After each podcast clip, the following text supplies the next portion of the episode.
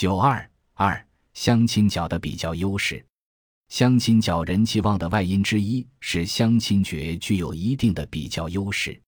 通过上一章对相亲角的情感结构的分析，我们知道，曾经在计划制经济下解决大龄青年的择偶问题上作用明显的公卿妇这三套马车，在市场化时代，对于解决知青子女的婚恋问题基本失效。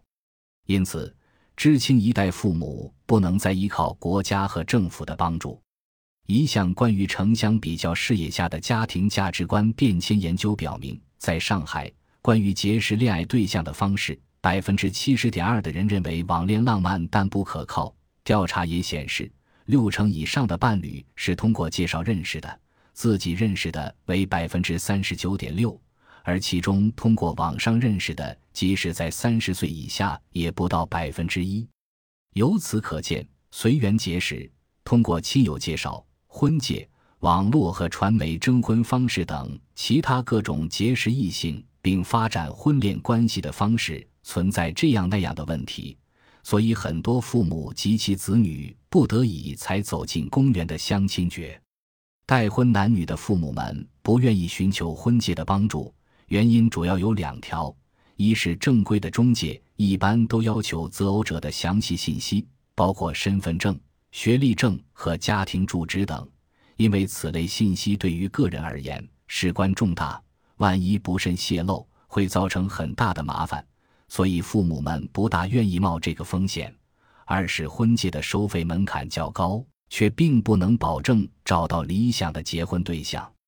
第一步是登记、扫描资料，接下来订合同，合同呢就要花大钱了，最少八百，然后几千几千加码。譬如八百块给你看四个人，四个人看完了，他说完了。再要的话，就一层层加上去，有定半年的，也有一年的，这个钱就一层层加上去了。还有，他说是说按照你的要求帮你找，但有时可能是骗人的，也可能用婚托，你也不知道是假是真。他说这个男孩是研究生，高收入啊什么的，实际上是假的。他来了谈了十分钟后说不合适，那你也无可奈何。被访者 S 三八 ZFZ。很早，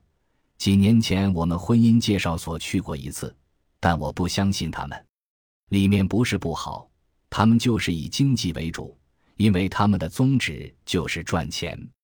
你钱交给他了，他帮你卖力的推荐，你前精打细算的，他们要搭架子的。这是四五年前我到一个婚姻介绍所登记过的，他们口头上说的是好的，到后面都是喇叭腔。以及没有下文，